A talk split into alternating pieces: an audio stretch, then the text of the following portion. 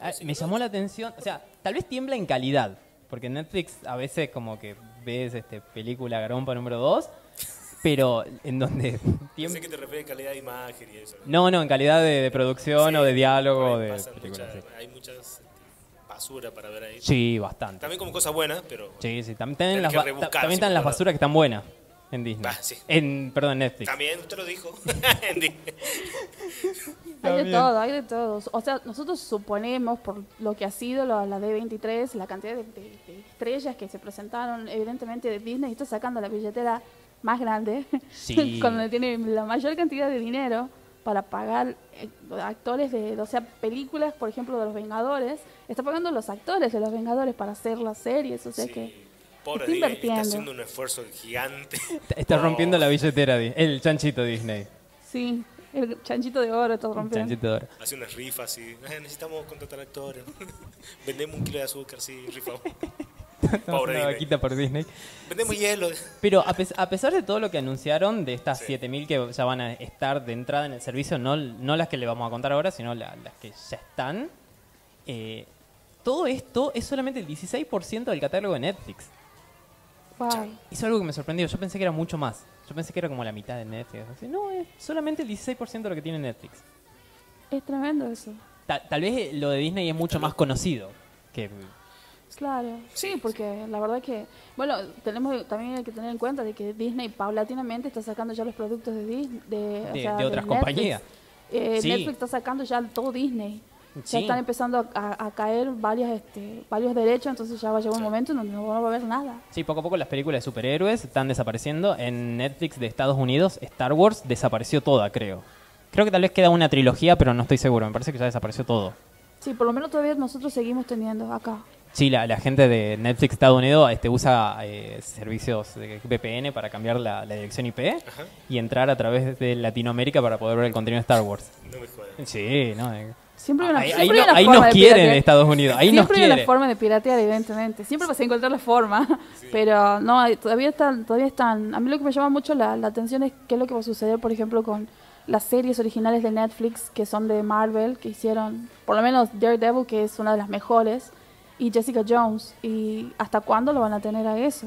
Eh, Eso es lo que no sé porque eso fue este, producido por ambas compañías por igual. Claro. Va, no sabemos si es por igual 50-50, pero fue producido por ambas compañías con los personajes de, de Marvel, pero para las plataformas de Netflix, entonces hay un, vacío de no sabemos qué pasa, pero en- lo que sí hay, lo que sí se sabe en realidad que llegó a, a la gente del público, es que creo que durante cuatro años que Netflix no haga nada con contenido de, de Disney, Disney. Disney puede volver a hacer cosas con esos personajes. Pero en ningún momento nos dicen de si pueden volver a hacer cosas con los mismos actores que estaban en Netflix Sí. o si pueden continuar eso. Ah, No, interesante. No, no sabemos. Es que, eh, de verdad, cada vez que Disney se junta con alguien, eh, hay un ejército de abogados de un lado y un ejército de abogados del otro lado para charlar y ver quién se queda con qué. Hola, soy Disney, vengo a cagarte. Y dentro de lo que pasó la- en, la de, en la D23, este, ¿qué cosas, qué cosas vamos a, a contar de todo lo maravilloso que pasó en esos, en esos días? Porque fue una tremenda expo, eh, fue hace, no hace mucho, hace una semana atrás, pasado el fin, el, el fin de semana este que pasó, el anterior. Sí, del 23 al 25 de agosto se desarrolló. Sí, Este, ahí anunciaron ciertas cosas como que el servicio va a costar 7 dólares, aparentemente en todo el mundo, pero no se sabe, por lo menos en Estados Unidos cuesta 7 dólares, y si vos querés agrandar tu combo, pagás 13 dólares y te llevas además ESPN más y Hulu. Así que Wow. tenés dos servicios de streaming por uno, más ESPN si le interesan los deportes. Cosa que a varios nerds no les interesa. a mí me gusta ESPN, me encanta ESPN. Me gusta más que, que Fox. Sí, en, en cuestión de deportes sí, es mucho Me más profesional. Lo- Encima los, los periodistas No que están... En, en ESPN estaba Kike Wolf, man. Simplemente fútbol, es genial ese programa. Lo veía yo, imagínate. Aparte me encanta escucharlo a ese hombre, es genial. Pero bueno, vamos a seguir teniendo ESPN, que es bueno. Porque supongo que va a seguir, la transmisión va a seguir como está para nosotros, ¿o no? Eh, creo que sí, porque en teoría Fox ya pertenece a Disney y sigue igual. La única parte de Fox que Disney no compró son las Fox News, Claro. que son las cadenas que están principalmente en Estados Unidos. O porque, ¿te imaginas si, te- si tuviésemos que pagar Din- Disney Plus para ver ESPN y los partidos de fútbol? No, y. ¿Sabes lo que sería eso? Sería un gran quiebre para las grandes empresas de, de, de cable de acá de la Argentina. Eh, Porque se pasaría a ser... Yo estoy de acuerdo con clavar este los clavos en, en ese sarcófago. Sí, ¿no? Yo. Sí, la verdad que sí. El problema es que se haría muy caro de yo quiero ver unas cuantas series de Disney, unas cuantas series de de Netflix, unas cuantas series de algo y tengo que tener seis servicios de streaming diferentes, es muy caro ya. Y terminás pagando lo mismo o más que un cable. Sí, ¿no? Porque, o sea, tendríamos que tener varios streaming. tend- O sea, como, vamos a Disney, vamos a Netflix, vamos a... Yo quiero Amazon. o sea, de todo esto yo quiero Amazon. O sea, está genial Disney. Va a estar genial, pero quiero Amazon. Chicos, y si hay un servicio nuevo también me vendo, ¿no? Sí, ¿cómo es el de CBS? CBS, CBS, CBS? ah, el de Warner que está lanzando eh, DC Universe. Sí, creo Que va, que sí. que va a ser solamente contenido de DC Comics. Sí, que abrió Eh. con Titans. Sí, abrió con Titans, eh, estrenó con esa serie, que, a- que además la serie pasó a, a Netflix después. No, Para- mm, para- para este por lado menos del para mundo. América Latina. Ahí va. Sí. Sí. Y este, esa serie empezó a agarrar las cosas que se le cayeron a DC o películas como las viejas de Superman, las de Batman Sí. y otras y las empezó a reflotar, pero ese servicio creo que todavía no está en, en América Latina, en- especialmente en No. Argentina no llegó. No, sé si va a llegar. dice. No, no, y están haciendo ya propaganda, o sea, ya hay, ya hay, viste, ya hay fotitos de- del nuevo traje de Raven. Sí, no, no vi nada. Preferí esperarlo porque se estrena creo en este mes. Sí. Se estrena sí, Titans, sí. así que Así que va a estar genial eso. Bueno, entonces hay, hay este, muchas cosas Sí. eh, que se va a estrenar. La, va a abrir este Disney Plus con contenido nuevo, va a ser Star Wars, una historia de Star Wars. Pero antes le voy a hablar de series que, que me llamaron mucho la atención de que van a salir. Algunas conocía algo, otras son, parece que un pelotazo a la cancha a la par. Y en la primera serie que le vamos a hablar, le vamos a hablar, por lo menos mencionar, es High School Musical, The Musical, The Series. El nombre es una hermosura. Sí, No me jodas. sí, de verdad. Es como... Se está esperando ver eso. eh, No. me, me da curiosidad, voy a ser cierto, No me da mucha creer. curiosidad.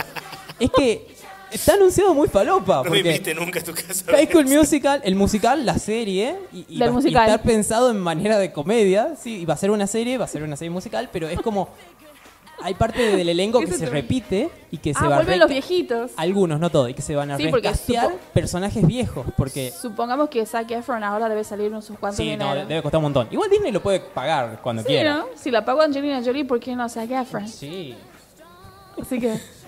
¿Eso te llama la atención? Me llama la atención de el ridículo. Está bueno. Sí, puede ser. Pero man, eh, perfecto, perfecto. es la, es la base de cualquier amistad, el ridículo, ¿o no? ¿Por qué crees que estoy acá? Era por eso. Por eso también estoy acá. ¡Felicidades! Nos trajeron engañados. Es así. ¿Qué Luego otra serie? Luego tenemos Lizzie McGuire. Vuelve y vuelve con Miley Cyrus. Nunca vi nada de Lizzie McGuire, no tengo ni idea. Entiendo Pero- que hay un tema de pelucas. No, no, no. Espera. Lizzie McGuire es lo de Hilary Duff. Sí, En Hilary donde- Duff creo que es el personaje. Él, es ella. Lizzie McGuire era, era- actuaba Li- eh, Hilary Duff. Sí. Pero la que usaba la peluca era Hannah Montana. Con este Miley Cyrus. Ah, me reconfundí, perdón. Me parece que no tuviste tu buena dosis de Disney Channel. No, no, la verdad que no. Porque en- eh, y encima eh, Hilary Duff es mucho más grande que, que Miley Cyrus. Sí. Ok, acabo de confundirme con dos personas que pensé que eran la misma. Eran, son rubias igual. Dos series bastante estúpidas, digamos. Bastante estúpidas las dos. La- la- las vi, las vi las dos. No sé por qué, pero mm, no Ah, sé sí, por sé qué la, las vi a las dos. Pero la idea es de que eh, Hilary Duff hacía Lizzie McGuire, que es la historia de ella en la secundaria. La particularidad era que tenía a su propia yo hecha dibujitos, como que ella lo hubiera dibujado, y era una versión animada chiquitita que aparecía por todos lados. Y lo de Hannah Montana es la historia de Miley Cyrus, que ella era Hannah Montana y a la vez para ser normal y estar con todos los chicos y para hacer una vida normal, eh, tenía esa persona que era Hannah Montana, pero ella era Miley Cyrus. Ok, vos diste la noticia, yo di la no noticia entonces. ¿Vuelven las dos? Lizzie es McGuire y. Hannah Montana o cuál? Lizzie McGuire, es, esa es la que vuelve. Wow. La de Hannah Montana no, no vi. No creo, porque Miley Cyrus después de que salió, ella criticó mucho la vida en Disney, entonces Aparte probablemente no la van a querer mucho de vuelta por la parte de desnudos y de provocativa que es. No, pero este, Hilary Duff, Hilary Duff es toda una madre de hogar. Tiene, ella hizo, e- hizo un canal este de cocina con su hermana, entonces como que todavía con- tiene esa, esa cosa casi, ay, todo es familia, pro- este, como Disney friendly, todavía sigue siendo esa chica. Ah, Así que sí. posiblemente. Por eso probablemente Miley Cyrus no va a estar, ya que hace eh, coreografías casi desnuda o con muy poca ropa. Recapacita Disney, por favor. Recapacita. Está perdiendo un Es, es que, material es que impresionante. Disney es súper este, child friendly. Ah. No, amigo de los chicos, de, de- el- todo el contenido que va a estar en su, red- en su canal, en su mm, streaming, es ATP. No hay nada que, que un chico de 14 años no pueda ver. Así que es me- medio aburrido y nos deja preguntar de qué pasa con las pelis de Deadpool, Sí, por ¿no? ejemplo. Deadpool es un personaje de Marvel que mata, dice insultos, eh, Y- hay cosas bastante... Claro, y, y para colmo, o sea, es, es personaje que fue, derecho que fue comprado por Fox. Sí, O sea que, por ejemplo, las series, las series como Daredevil o Jessica Jones, que son series bastante bastante oscuras. oscuras y con mucha violencia y violencia absolutamente explícita, no hay chance que vaya a Disney, a Disney Plus. Y en teoría no. Salvo que las recorten o las editen para que no, no sean tan crudas, pero igual. Es un bodrio, sí, le saca toda Sí. la parte importante. de- Sí, la, la verdad que sí. Deadpool se pasa insultando a la mitad de la película. Sí, que pones la, la presentación nomás y después la letra al final y listo. Y Te saca todo. sí, sí, la verdad que sí. más Deadpool. Y, de- y s- en teoría va a haber una nueva peli de Deadpool, pero no sabemos qué pasa. O sea, que eh, pertenece a Disney. Dice, Disney dice que no va a hacer nada que sea más allá de 13 años. Y Deadpool apunta a ser para eso. Ay, opa- ojalá que no, ojalá que se copie y po- haga Deadpool Sí. este, para mayores de 18, como venía haciendo, porque me parece que, o sea, más allá de toda la cosa esta de ser así como para todo para niños, Disney también quiere ganar dinero, o sea, que supongamos que le va a meter a ese Deadpool de para 18, porque la verdad que rompió, por ejemplo, una de las películas creo que salió en enero, cuando nadie, cuando nadie básicamente está en, está en- en- viendo películas, pero rompió todo. Sí, Había colas para ver Deadpool. demasiadas. Estamos hablando. ¿De qué estamos hablando, por favor? Perdón, lo dije a ver si, si picabas. Picó, pero tarde.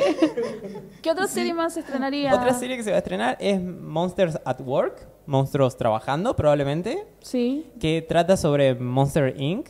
De, de esa serie, de, eh, de- perdón, de esa película que eran monstruos que venían de otro universo, de otro sí. lado, que eh, asustaban a los chicos y a Uh. través de eso conseguían energía para llevar a su línea temporal o futuro, o donde sea, y conseguir energía. Pero en algún momento de la primera película se descubre que tanto el grito como la risa de los niños da energía y la risa de los niños da más energía que los gritos. Entonces lo que el- esta serie va, va a tratar aparentemente de eso, de monstruos que tratan de hacer reír a los chicos. Ah, Sí, porque la verdad que Mon- eh, Monster Inc. cuando salió tenía esa premisa. Ellos eran monstruos, eran, era la historia de los monstruos que, que, que uno tenía de niños y que lo que ellos hacían para conseguir la energía, porque era una energía eh, limpia, no contaminaba, era asustarlos y con los gritos este, podían, podían producir la, energía. pero ahora para cambiar, va a ser con risas. Claro, porque Sí. al final de la... Claro, A Spo- spoiler, spoiler, spoiler alert, al final descubren que la risa es 10 veces más poderosa que el, que el, el llanto o el miedo. O tal Así vez que- sea como una especie de renovación del trabajo, porque todos los monstruos que están capacitados para asustar ahora van a tener que ser recapacitados para hacer reír. Y Sí. ver como todos los fallos de, de gente que trata de hacer reír y se largan a llorar los chiquitos. Claro, porque ah, encima había como una como una casta, estaban los estaban los asustadores, que eran los asustadores profesionales, y ellos eran como los más famosos, los que tenían mejor trabajo, y después estaban los otros monstruos que eran como que no asustaban, no eran tiernos, no eran graciosos, y ellos básicamente hacían el trabajo de servicio, de limpieza, y al final de la película es como que ellos son los que se vuelven famosos y los que se vuelven como los que los mejores trabajadores. Claro. Claro, así que está buena la premisa porque es como que aquel que nunca nunca fue famoso, por lo menos era el ganador, ahora tiene un, un punto así como un lugar en el, en el mundo. Sí. La otra serie que para mí es el bodrio más grande que Disney anunció se llama Forky As a Question. Forky hace preguntas. Ay, el personaje de... Sí, es un personaje de Toy Toy Story 4 Story. que es un eh, tenedor de plástico Es un al que le tenedor ponen cuchara. ojitos, este, manitos y se vuelve vivo, es un juguete. Y aparentemente Forky va a hacer preguntas de estilo de ¿qué es el dinero? Y, No me jodas. y probablemente le van a responder el episodio que es algo así como ¿es lo que tu papá le da a Disney? ¿Cuántos Por capítulos van a ejemplo. hacer de eso? es No como, es como ese señor, ese señor que estaba en la, en la, en la vereda del, del ¿Va a cine funcionar? vendiendo a Forky. Eso también va a ser una serie. También va a ser una serie. Tal vez sea una miniserie o sean cortos. Capaz. Pero está anunciado tipo como separadores, serie. viste que a veces cuando que, que, que hubo una época ya lejos de hace tiempos en, en, eh, MTV tenían los separadores en- como no hacían propagandas de Ajá, sí, sí, productos recuerdo, sí. ¿te acuerdas que tenían los separadores así animados? Sí. eran muy buenos Es tan bueno, sí, sí. Y la última serie que está anunciada de, eh, que me llamó la atención y una de las que más me atrae es El Mundo de acuerdo a Jeff Goldblum. Que puede ser una de las mejores series del planeta o una de las peores series del Wow. planeta. Jeff Goldblum es el actor que, que hizo de, de- del, del doctor, Dr. este, Malcolm sí de Malcolm el que hablaba en acerca de, la- de las teorías de de la de, cómo era qué era lo que él planteaba Eh, Algo planteaba del la caos, teoría la teoría del caos, caos, la y del después la que la vida encuentra la manera, creo, y que siempre sí diferentes teorías y hablaba Es el tipo de anteojito que va en la camioneta y gritando, tenés que ir más rápido, tenés que ir más rápido. ¿Viste Jurassic Park? ¿Viste Jurassic Sí, sí, lo vi. Por error. Por Por error. Bueno, él, él, él es, y él es el que se hace cargo de la segunda de, de Jurassic Park. Sí, que Que- Alan que- estaba ausente. Sí, que y nadie quiso. para que, para que le hable el dinosaurio en la tercera. Horrible eso. Es co- tremendo, tremendo, tremendo. Así que él también va a ser una, una serie. Que Sí. se- co- convengamos que él de nuevo surgió y que se volvió muy famoso gracias al personaje que hizo en, en Thor.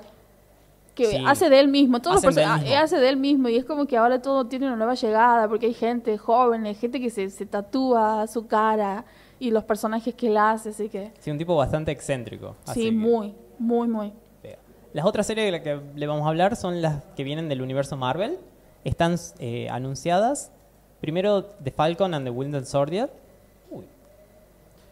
Sí, The Winter Soldier. muchas gracias por el inglés técnico.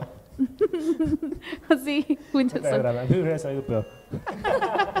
The Falcon and the Winter Soldier. Vuelve eh, Anthony Mackie y Sebastian Stan como el nuevo Capitán América y Falcon.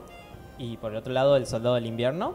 Sí. Además, vuelve la Agente 13 y vuelve el villano que es el Barón Simo, que vimos en Capitán América Guerra Civil. Y va a ser el mismo actor. Son todos los mismos actores. Todos los mismos actores. Disney puede pagar los mismos actores. Y ellos son, y, y cabe destacar, es como que, muy importante, ellos son vengadores, no son, son como la, la lista A o casi A, pero son Sí, vengadores. Son Vengadores. Así que eso va a estar muy copada. Por menos Falcon, tal vez este. ¿Puedes decir Winter Soldier, no? Tal vez Soldado del Invierno es como está muy. está en el Nacional B, peleando el ascenso. Mm, Falcon tiene como toda la onda. Sí. Y aparentemente la temática va a ser que eh, Estados Unidos no quiere que Falcon sea el nuevo Capitán América. Ay, ¿por qué es negro? Es lo que yo había pensado. Pero supongo que debe haber otra es, razón. que, es, que es la Norteamérica del señor Trump. Sí, no, totalmente es esa. Y por, y, este, por otro lado vuelve el Barón Simo, que no sabemos en qué quedó, ya que al final este, Black Panther evita que se suicide y no sabemos qué más. Estaba nada preso. más. Sí, a- está preso, aparece con el Hobbit, con Martin Freeman que, que le dice quédate acá. Luego tenemos WandaVision, que no tenemos idea cuándo, dónde ni cómo va a pasar. Sabemos que va a aparecer en el 2021, porque uno de los dos personajes de esta serie está muerto Y no es humano. y no es humano. Mientras que el otro personaje tiene poderes medio de levantar y mover cosas y Es, una, en su- la, men- es- en la es una suerte de, de bruja, mutante, tiene Sí, le- cosas místicas y cosas así como mutantes de los X-Men. de- Sí, pero en las pelis nunca dijeron nada de eso. No porque no tenían los derechos. Ah, puede ser por eso. No podían, eh, Marvel como había vendido los derechos de los X-Men para Fox, no podía hacer mención de los mutantes, ni siquiera los poderes. eh, ella era Ni la Wanda, palabra. ni la palabra, así que evidentemente sacaron algunas cosas de ella, como la bruja escarlata, pero no especificaron. Sí. Y ella es sumamente poderosa como mutante. Ella, ella tiene el poder de crear realidades, destruirlas, hacer lo que quiera, pero en, en las pelis es como levanta, levanta eh, cosas y, y se y mete hace, en la, en y la hace como, de la gente. hace como un fueguito rojo y ya está. Sí, y se enamoró y se enamoró de, un, de un sintético de un sintético se enamoró de, de, De un androide. de un androide sintético de- Luego tenemos Loki, de la cual tampoco tenemos idea qué va a pasar, que vuelve Tom Hiddleston. Sorry, man. No tengo idea de la anterior, no tengo idea de esta. Es de que- lo vamos a hablar tampoco. Es que Disney llegó y eh, metió una ametralladora de anunciar cosas y no explicó muy bien todas las... no explicó muy bien todo. Pero aparentemente Loki, eh, hay un poco de idea de que va a ser a través de diferentes momentos históricos de la historia de la humanidad, principalmente Estados Unidos, que va a estar metido, va a hacer cosas y Pero- probablemente va a hacer Pero caos. no es el Loki que nosotros vimos en Los Vengadores. Es No. el Loki de otra realidad alterna. Es hermoso eso. Fer, esa cara que pusiste, eh, básicamente explica lo que... Es como la parte gráfica de lo que yo acabo de decir. Sí, porque él muere. Eh. El flaco está muerto. Es- dos, eh, de tres, dos series tienen personajes muertos Tiene personajes muertos. como principales, así que... Así que, pero este Loki es el Loki que roba la Que roba el gema de... Tesseract, probablemente. el, el tercer acto y se va y dice así como, venga, y desaparece. Sí. Ese va a ser el al Loki de de, Endgame. En teoría ese es el Loki. de una realidad. ¿Qué, qué copado va a estar eso. Está muy bueno meter eso porque ahí podrían sacar de vuelta a Robert Downey Jr., que está muerto en otra realidad, pero en esa debería estar vivo. ¿O no? O, o no. En el momento ese estaba vivo. Y Sí. más si, si va a ser viajando en el tiempo, que todavía no explicaron cómo va a ser Loki para viajar en el Yo quiero tiempo. que ahí me expliquen qué pasa con Capitán América, por favor. Sí, que estuvo haciendo todos esos años que estuvo en, Deberíamos... con, a- con Peggy Carter. Claro. Y bueno, ¿y qué no Peggy Carter va a volver en un, en un... ¿Qué sería? Va a volver en What If, que es la siguiente serie de Corolla, que es este, una serie animada que va a tratar de... ¿Perdón? No, no, nada. nada. Una serie animada que va a tratar de pequeños cortos de qué hubiese pasado si en vez del Capitán América hubiese recibido el suero de super soldado, que lo vuelve muy fuerte, lo vuelve muy patriota, lo hubiese recibido Peggy Carter. ¿Qué pasaría si en vez de, de que Thor tenga el martillo lo tuviese otra persona? Eh, Es interesante, es animada y todo el caso original vuelve para hacer eso. Que es algo que demuestra que Disney tiene mucha plata. Sí, tiene mucha plata. Luego también Jeremy Renner va a volver para Hawkeye, que aparentemente va a estar entrenando a su reemplazo, Kate Bishop, una de sus hijas. No sabemos si es la hija de la película a la que él ya le estaba entrenando o va a ser una hija nueva. Sí, ¿no? Porque está como medio... Bueno, sí, todo está así como muy en la nebulosa. Vamos a saber qué Sí, es tal, un- es, pero... un personaje que tuvo 30 segundos en una película. Y luego anunció tres series de corrido. No sabemos cuáles son. eh, perdón, sí sabemos cuáles son. No sabemos lo- los protagonistas, no sabemos quiénes van a ser ni en qué momento van a salir, pero probablemente después del 2020, que es Mrs. Marvel, She-Hulk y Moon Knight. La primera es la primer superheroína musulmana y pakistaní, Sí. que se llama Kamanda Khan, que eh, habla de que Disney está tratando de, de ab- de abrir la cancha, de sí. jugar con la diversidad. La segunda es She-Hulk, que es una abogada, que es la prima de Bruce Banner. Sí. Y la tercera, Moon Knight, es una especie de Batman robado pero blanco, con traje blanco. Ah, perdón, Batman no Porque, blanco. claro, porque Sí, es sí, el es caballero oscuro, El caballero este va a ser el oscuro, caballero este- blanco. este caballero- Robado blanco, digo. Sí, este es el Caballero de la Luna, que es más o menos la misma historia. Trata de buscar venganza, tuvo un pasado trágico y lucha. Si Como hacen bien, si lo hacen bien Sí. puede que sea, puede que sea una, serie copada. ¿Y She-Hulk cuál sería? ¿La She-Hulk que es verde todo el tiempo o la She-Hulk que se transforma? No dijeron. Eso sería muy Eso sería muy interesante. copado, porque- este, el actor que hace, Mark Ruffalo, el actor que hace de Hulk, todavía tiene, creo que una o dos apariciones en el universo Marvel y no sabemos cuándo van a ser. Y probablemente una podría ser la, podría ser en esta serie. Sería muy bueno, sería muy bueno. Y lo último que tenemos de lo que vamos a hablar en el primer bloque es de Star Wars. Oh. Tu, tu, tu, tu, tu, tu. Y todo el conocimiento de Star Wars va ahí. No, Bueno, dicen de que esa es la cita, el- la cita que, todo- la- que aparte que todo el mundo la dice, la dice mal, porque no es así como Luke, yo soy tu padre. Sí, eh, ¿Cómo- cómo es? siempre lo olvido. Sí, está mal. Algo como, creo- sí, es cierto, yo soy tu padre. algo así. Y, todo la- y todos lo dicen mal, pero esa es la, la, la cita mal dicha por todo el mundo. Históricamente mal dicha. ¿Qué nos trae Star Wars? Star Wars nos trae tres cosas. Una de la que, muy parecido a lo que le estaba hablando antes, no tenemos muchas noticias, que es la serie de Cassian Andor, que se empieza a rodar el- en el 2020 en Londres y vuelve Diego Luna y Alan Tudyk como los personajes principales. Y la información que se filtró es que va a ser un tráiler de, de espionaje conmovedor. Oh, qué tierno. Es como, ¿cómo se convierte un asesino un Como una- un niño normal se convierte en asesino junto a androide. Sí, con al- un algo droide que tiene problemas de identidad? ¡Ay, qué genial! Van a terapia juntos, galáctica. Puede, puede ser una gran serie. Luego se- este año se estrena The Mandalorian. que Esa parece que va a estar tremenda. Sí, esa va a estar tremenda. Es, de esa creo que es la única serie que pusieron trailer y se sabe de lo que va la historia. Sí, eh, la creó John Favreau. Son, consta de ocho episodios, sucede unos cuantos años después de episodio 6 y trata de un, mandalor- un mandaloriano que es un pistolero que va dando vueltas por la galaxia fuera de la ley, de la Sí. ley de la Nueva República. En el papel del mandaloriano va a estar Pedro Pascal, que hizo de la serpiente en Juego, de, Juego de Tronos. Tronos. Va a estar Gina Carano, que es una ex luchadora de MMA y fue una villana de Deadpool 1. Sí. No me acuerdo si era Oh, Ángel, su personaje.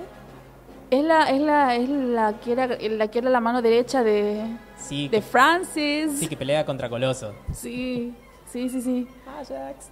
Sí. Luego estar eh, Giancarlo Espósito, que hizo de Gustav Fring en Breaking Bad. Sí.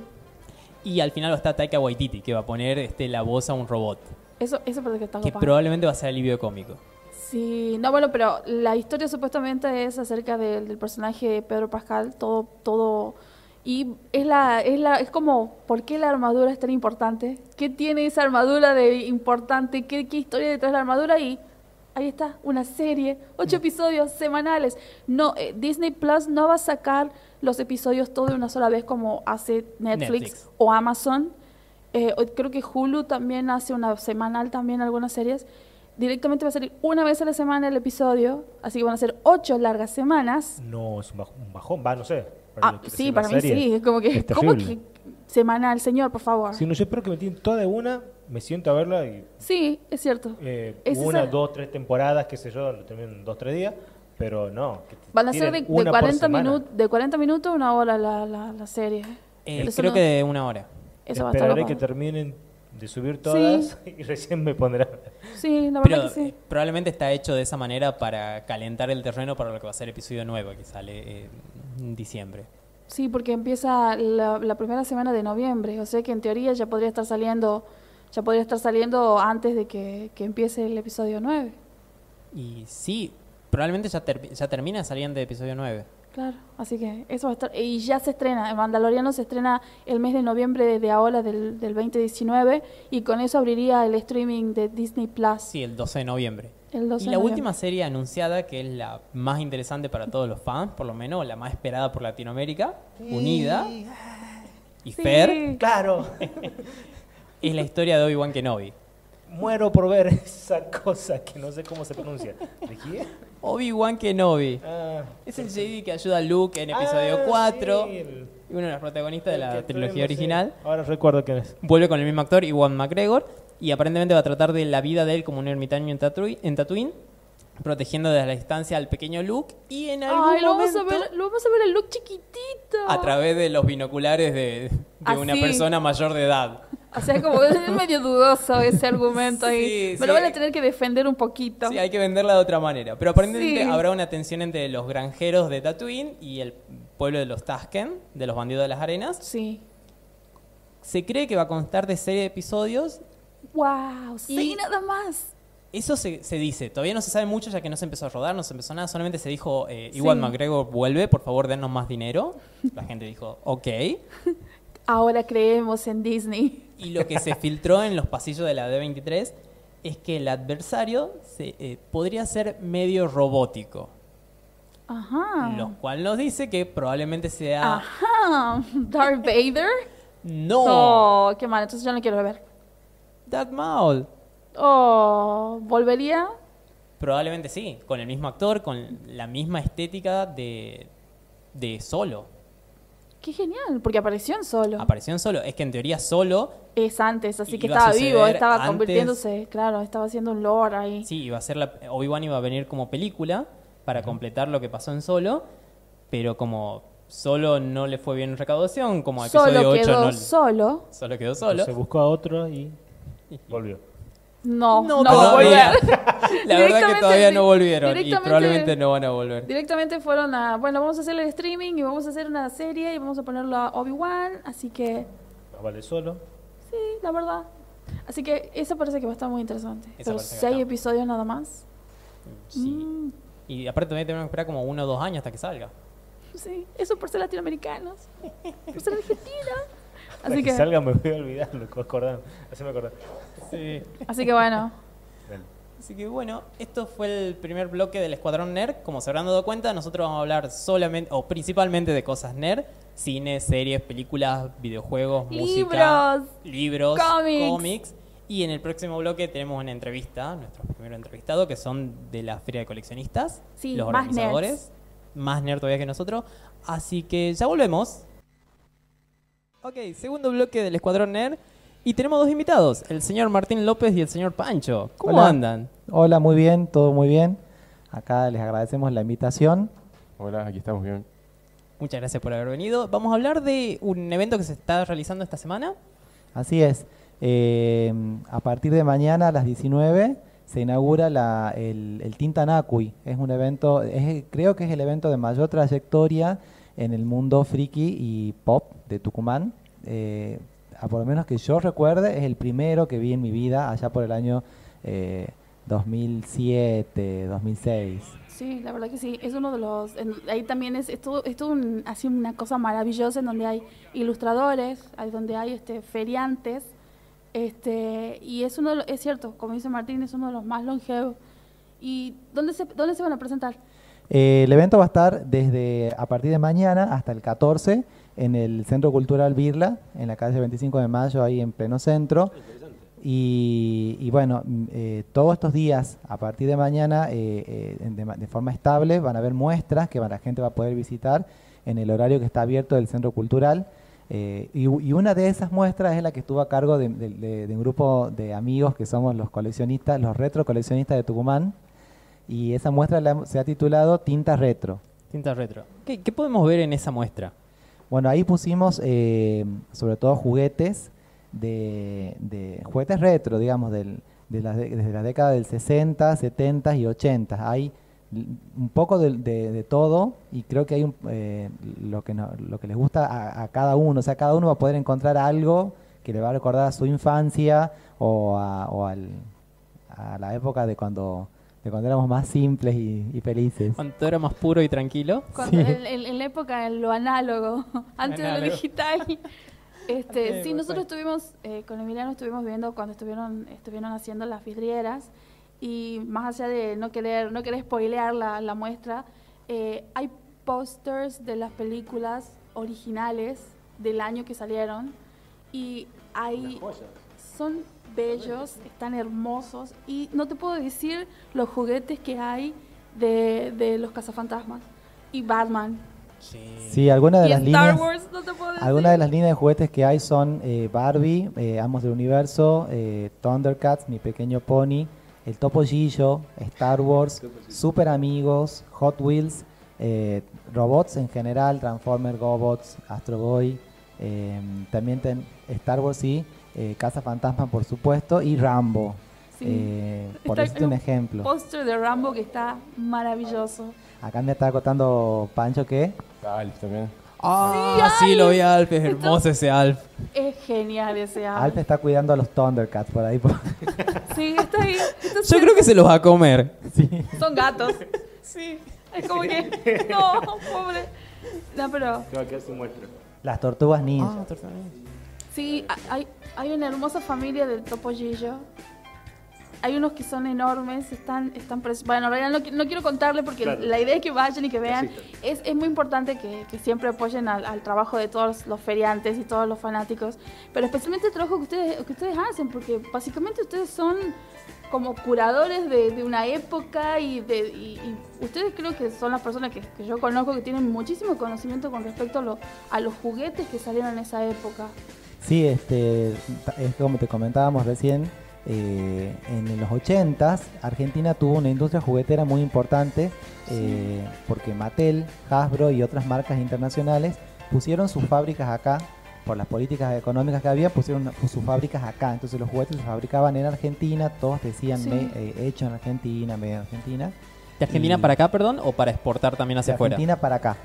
De Argentina para acá y a lo sumo para Sudamérica, para los países que no tenían su propia fábrica. En esa época muchos países como Venezuela, como eh, Colombia, Brasil, México tenían sus propias fábricas de juguetes y que fabricaban bajo las licencias de Hasbro, Mattel, etcétera. De hecho, el año pasado uno de los chicos con- eh, fue a, a- a conocer la fábrica, lo, lo que quedó de la fábrica Top Toys, que es una fábrica muy importante. Sí. y ahí tienen los premios eh, que le enviaba Mattel por la excelencia, porque realmente eran juguetes de muy mucha calidad Sí, eran hermosos. y, y por ahí va a sonar un viajazo esto, pero nada que ver con, lo- con los juguetes que vemos hoy en juguetería. La industria nacional de juguetes Sí. hoy es muy pobre, Sí, la verdad que sí. muy baja calidad. Sí, sí, sí, la verdad que sí. Y, y todo esto está reflejado ahí en la muestra. Y este, bueno, de alguna forma la, la- la mayor expresión, a, a todo lo largo de la semana van a haber visitas de escuelas, van a haber este, diferentes eventos que lo Ay, van a poder, hermoso. sí, que los pueden ver en el programa del Tintanacui. Y el, el domingo es la feria de coleccionistas. Ahí donde, ahí donde ustedes van a tener toda, todas las luces sobre ustedes. Ahí es donde nos, donde nos apoderamos del Birla. Este, acá Pancho ya tiene una selección musical especial para ambientar. Es, Soy yo, así que vayan a bailar también. Ah, está bueno. Ah, va a, estar, va, a estar con- va a tener toda la onda. Pero Sí. eh, ustedes, obviamente, ustedes dos son coleccionistas. ¿Qué es lo que, qué es lo que Aportan a la feria. claro, cuáles son sus, sus colecciones? ¿Qué se puede ver de, de ustedes ahí dentro de la colección? eh, en el- bueno, nos- nosotros en primer lugar somos como los organizadores de alguna forma de la feria, así que es como que es- ese día nos van a ver yendo de un lado Ah. para el otro, como, como, como de un lado para el otro sin poder descansar un momento. Pero en- puntualmente a la muestra, acá el que más aportó ha sido Pancho. Ahora, ahora le- le- que te cuente él mejor. Yo sí, yo puse la colección mía que de He-Man, pero siempre estoy ayudando a otras colecciones, a otros chicos que han llevado cosas. Así que Qué genial. el- el- cuando vayan a ver y vean la de, de He-Man, es hermosa y está completísima. Tiene todos los personajes. sí, me han ayudado a mí también, porque nunca se tiene todo, ¿no? Pero Está, está muy genial. ¿Y, y qué, otras, de, qué otras colecciones tuyas están ahí eh, de en, los Thundercats, están las Tortugas Ninja, está Alf, que es mío. Ese- nosotros creo que en una, en una feria anterior estuvimos muy cerca de Alf. Sí. Era como, estaba ahí. Alf es, es precioso, es, como la mascota de nosotros, me parece. Y no estaba en forma de ficha. No estaba en forma de ficha. No. Era el posta posta. Sí, es la mascota, es cierto, porque eh, sepan de que los chicos hacen casi todos los meses tienen una feria en donde van rotando a diferentes lugares. Ah, perdón. Hasta hoy, eh, desde el año pasado, todos los meses Todos los meses tuvimos una tienen. feria. Y, y, y por lo general cuando ustedes ven los flyers va a estar Alfa ahí. Alfa Sí. está, está presente junto con, con, con la señorita con la señorita Malibú, la propia, la única, inigualable, la señorita sí. Bárbara. ¿Alf también se candidateó? ¿Puede ser? Alf se candidateó, cuando fueron las elecciones en Tucumán se candidateó y, Sí. y bueno, no sé por qué no salió, porque la, la mayoría de la gente dice que lo votó. Sí, ¿no? Así que... Mi mesa pasó lo mismo. Pasó lo mismo. ¿Qué pasa? Sí, sí, sí. Y en esta feria del colec- de, de coleccionista que va, es- perdón, este evento que va a ser el domingo en particular, es donde uno puede conseguir cosas que no encontraba, cosas- Así es. Vender. ¿Se pueden comprar cosas ahí o solamente Así para ir a es. ver y... No, no, no, en la muestra es solamente para ver, pero en la feria sí se Ah, puede el- comprar. El domingo sería. Así es, el domingo. Bueno, el domingo les cuento que es desde, las desde las 17, 17 horas hasta las 22. Eh, va a estar abierta la feria y ahí sí van a encontrar de todo para comprar. No solamente juguetes, sino también figuritas, naipes. No sé si se acuerdan lo- las cartas Cromi, que eran muy conocidas en los Sí. 80. Las figuritas espectaculares también. eh, de discos de vinilo. eh, Sí, hay unas cassettes colecciones de discos que están preciosas. cassettes, sí, videojuegos retro. eh, por ejemplo, yo no soy muy experto, pero me acuerdo del Family, Sega y tantos otros también van a encontrar ahí, van a poder incluso jugar. Lo- Los vasos de la Pepsi también que se pueden. Ah, de son, todo, son de buenísimos los vasos de la Pepsi. Sí, en esa época la Pepsi sacaba promociones muy buenas con vasos de personajes y sí, eran, pueden y eran, comprar y eran de vidrio. de vidrio, son muy frágiles. Algunos eran de un vidrio muy finito. Sí, me Sí. acuerdo que hasta no hace mucho en mi casa mi, mi abuela se- tenía de, de, de la de Mirinda, de los enanitos Sí. de la Mirinda. Era un plato, me parece. Eran los ser, platos, eran los platitos de que eran los enanitos de, de, de la Mirinda. Y cuando mi hermano se mudó, le pidió a mi abuela que se lo dé.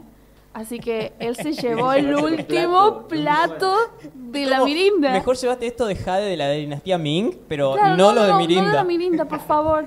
Pero es cierto, hay cosas. Yo en, otra- en otras ferias, este, hay bateas en donde ustedes pueden ir a revolver porque hay diferentes muñequitos y colecciones. Hay cosas. Yo encontré un Transformer, un Bumblebee de los años 80, que es hermoso. Es así todo de gomita, es macizo y es precioso y está muy bonito. Me acuerdo que andamos con Emiliano ahí dando vueltas, viendo las bateas. Después había, había este, así cajones llenos de, de- de- de discos y, y de cassettes. La verdad que es muy lindo, chicos. Es absolutamente recomendable. Y la entrada es libre y gratuita. Así es, la entrada es libre y gratuita. Eh, este, este mes se hace en el marco del Tintanacui. Eh, o sea que realmente como que nos agrandamos y nos apoderamos del Birla ese es día. hermoso. Qué lindo. Y tenemos algunas, algunas novedades este mes también. Eh, bueno, ya desde, desde algunos meses anteriores nos habían empezado a acompañar algunos cosplayers que Sí. son amigos de la casa, invitados nuestros. Este mes también van a estar eh, lo- eh, como invitados. Oh, qué genial. Cosplayer, ustedes saben que son los chicos que hacen sus, sus atuendos de Sí. personajes de, de muy de- de mucha calidad. Eh, y también va a haber un desfile luego de, de cosplayer, tanto de los invitados como de la gente que vaya con, su, con sus trajes. Y, y al final del evento vamos a tener un, un concierto eh, de, eh, de música de películas. Ay, qué lindo. Sí, es. Sí, sí, la verdad que sí. Eh, también todo es, todo es así a pulmón y hecho por amigos. En este caso, eh, este, mm, el, el coro que va a estar cantando es eh, Vox Anime Coral eh, Oh, y va a sí, estar buenos los interpretando, sí, y va a estar interpretando un repertorio de música de películas muy bueno que yo ya tuve oportunidad de escucharlo. Así que vamos a poder deleitarnos con eso en el cierre del, del domingo. Oh, entonces va a estar, va a estar tremenda, va a estar tremenda la, la feria. Pero sepan chicos que la- los chicos que son coleccionistas y hacen este evento siempre le ponen, le ponen muchísima onda y siempre son de calidad. Muchas veces, hay veces que vienen este, feriantes de afuera los, a acompañarlos, que vienen de otras provincias, así que por supuesto les recomendamos que vayan y que siempre acompañen a todos los artesanos, artistas, feriantes y coleccionistas como, como Martín y acá Pancho, que tienen que ver las cosas preciosas que tienen y la muestra está divina.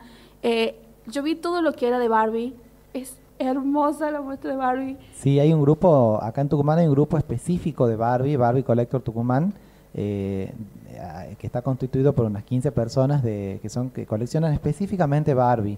Entonces Sí. tenemos, yo también estoy ahí, eh, muñecas desde la década del 60 hasta la actualidad. Sí, y la verdad que es, un- es todo un recorrido por, por las décadas, es muy, es muy visual, muy fácil Sí. de identificar qué muñeca es de cada época porque Son, son muy características, las primeras son preciosas. ¿Hay mucha diferencia en la calidad de los 60 a la muñeca de ahora? De las Barbie estoy hablando.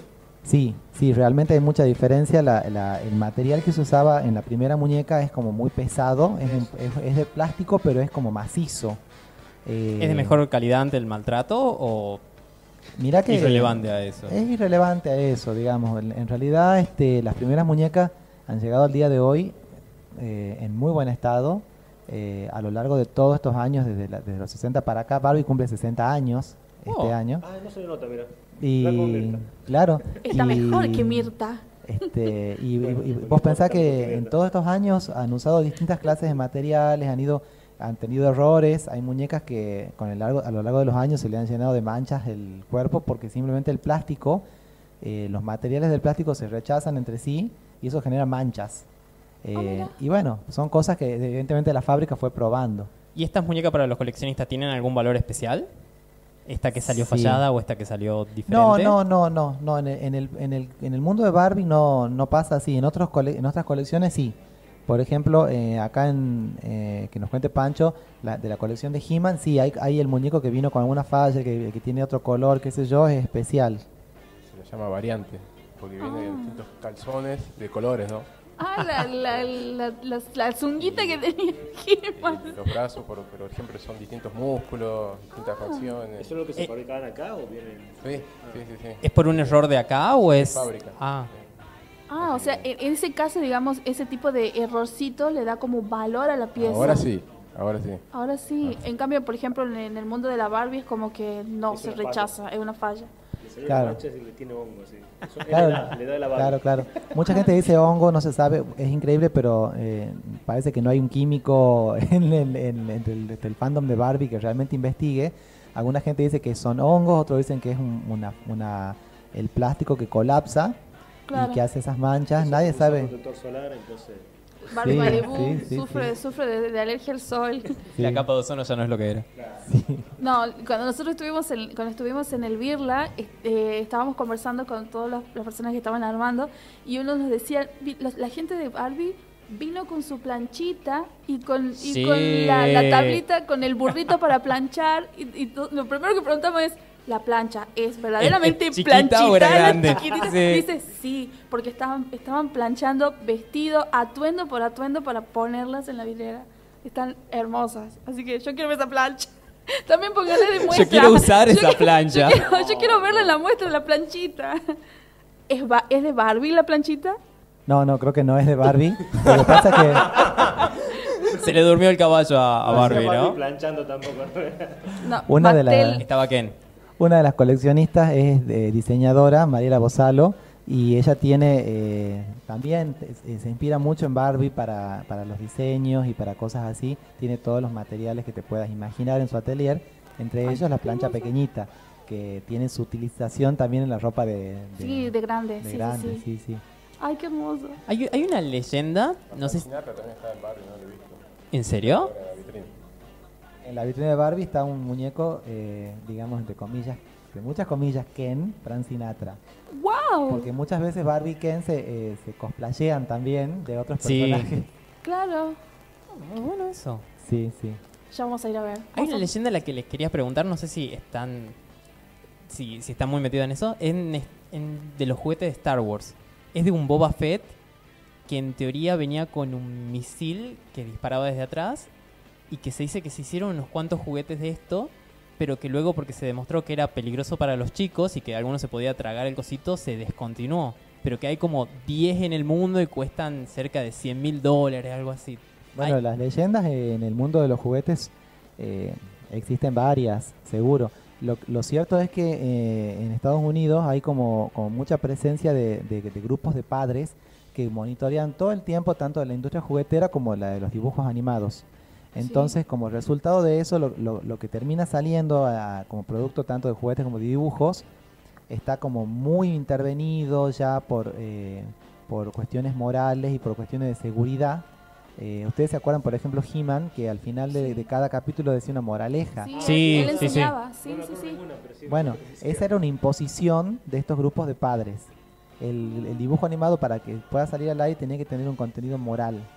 Entonces Claro, todos los sí. dibujitos de esa época, Danza, lucha, Claro. así. Ah, pero tenés que ser bueno, ¿no? claro, exacto. Sí, hay alguno como la magia no es real, recuerden que se pueden solucionar los problemas de otra manera.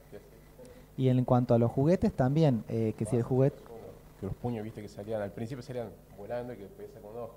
Así que han sacado el resortecito que tenía adentro. Claro. claro, exactamente. O sea, que, o sea que esa leyenda puede que sea absolutamente real y que solamente haya unos cuantos en el mundo y que... Y lo cierto es que del tienen- muñeco vintage no hay Boba Fett. Eso es lo que nos comentaba un coleccionista. En la línea vintage no hay un Boba Fett, así que es muy probable que sea el- que es el motivo. Ah, qué interesante. sí. Aparte Boba Fett es un personaje que salió de, de abajo de la tierra directamente. Y, Sí. y que por alguna razón la gente lo quiere. Yo todavía no entiendo qué pasó. Sí, yo tampoco no entiendo qué pasó. No sé, qué, no sé- no sé qué pasó aquí. No, pero este, ustedes hacen mucho que como, como coleccionistas, o sea, ustedes son un grupo, este, están en contacto. ¿Cómo, cómo, cómo llegaron a, a- a juntarse para, para hacer este... Cada uno empezó coleccionando solo y creyendo que era el único en el mundo. Ah, Nos cono- ah, es, es como cuando, cuando como nos pasa en varios grupos de frikis, ¿no? Hasta que encontrás a los otros Sí. unicornios, digo yo. Cuando encontrás y ves que hay otros igual que vos, decís, ah, yo creía que era el único. uno se cree único hasta que se acerca a otro y decir, ah, mira, había O otros. sea, no soy tan especial. No. Eh, yo el primero que conocí en este, en este mundo del coleccionista de, ju- de juguetes fue Alfredo Núñez, Frido, amigo también de, de- en De común. acá, de, en medio de la casa. amigo de la la casa, casa. Que, que con él eh, creamos una- un grupo en Facebook para ir como reuniendo a los coleccionistas, que fue el, el Retro Club. El- ese grupo, a través de ese grupo llegamos a, a Pancho, a Adrián Aro, que es el otro organizador, y a tantos otros que fuimos llegando. Eh, y, el, y el año pasado, un poco por a instancia de Pancho, que él quería un evento y quería un evento, los primeros eventos se hicieron en la casa de él. Como feria americana, ¿no? Y con coleccionismo. Era ropa ¿También tenía música en esa parte? Siempre la música presente. Siempre la música.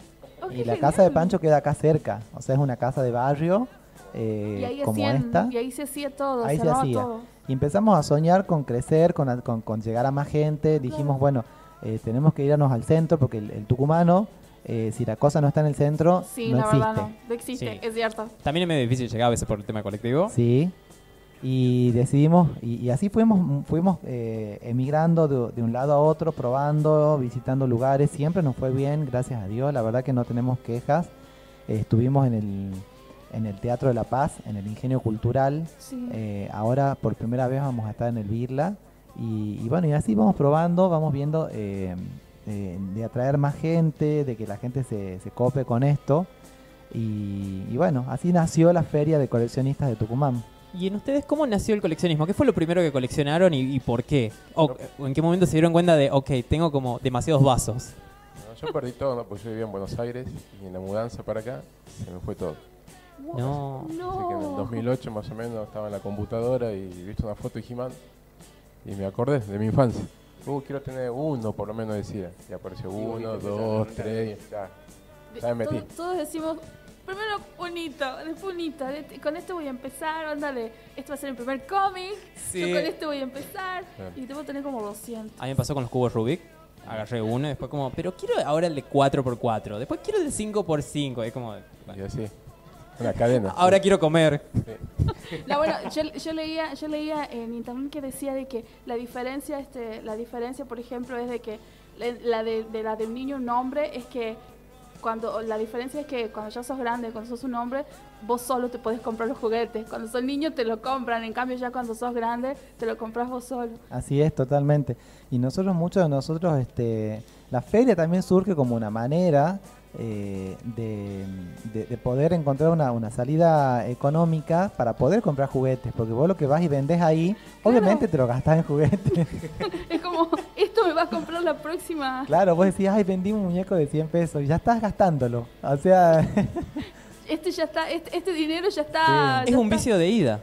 Totalmente. A mí una amiga, eh, cuando yo empecé a coleccionar Barbie, eh, yo- es muy graciosa la historia, eh, cómo empecé ahora les cuento. Pero cuando vio ella la primera Barbie me dijo, esto es un camino de ida.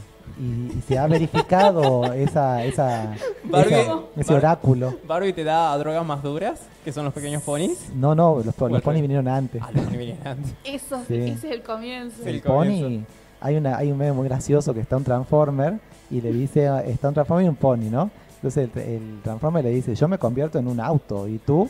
Y el pony le dice, en una obsesión. Totalmente, es así. sí, sí. Y a mí me gustó mucho la película Toy Story 3, en la cual sale eh, Ken y Barbie. Y digo así porque Ken tiene un protagonismo mucho más grande. Son Sí. muy buenos personajes todos. Son, Son muy buenos personajes, están muy bien Son hechos en la película. buenos, sí. Y un día estaba en Buenos Aires en una feria y de repente vi un Ken que a mis ojos inexpertos era el mismo de la, de la película. Y lo compré. Dije, está loco, está buenísimo. Y después la gente, como a la gente le encanta esta cosa de la arca de Noé, dijo, no, pero ahora tenés que tener una Barbie. Ay, tenés Como que si tener una fuera que- parejita. Como si fuera que podían tener hijos o algo. Este, No lo podés dejar solo, pobre. y resulta que compré, eh, fui en, en Mercado Libre y, y con- conseguí la Barbie Malibu, La, la... la, de los, la del 71, 1971. Wow, sí, Y la- señora que me la vendió dijo, mira, tengo también esta otra, ¿la querés? Bueno. Entonces vinieron dos. Entonces ya hacía falta lo Ken. Y así La pareja nunca estaba armada. nunca estaba armada.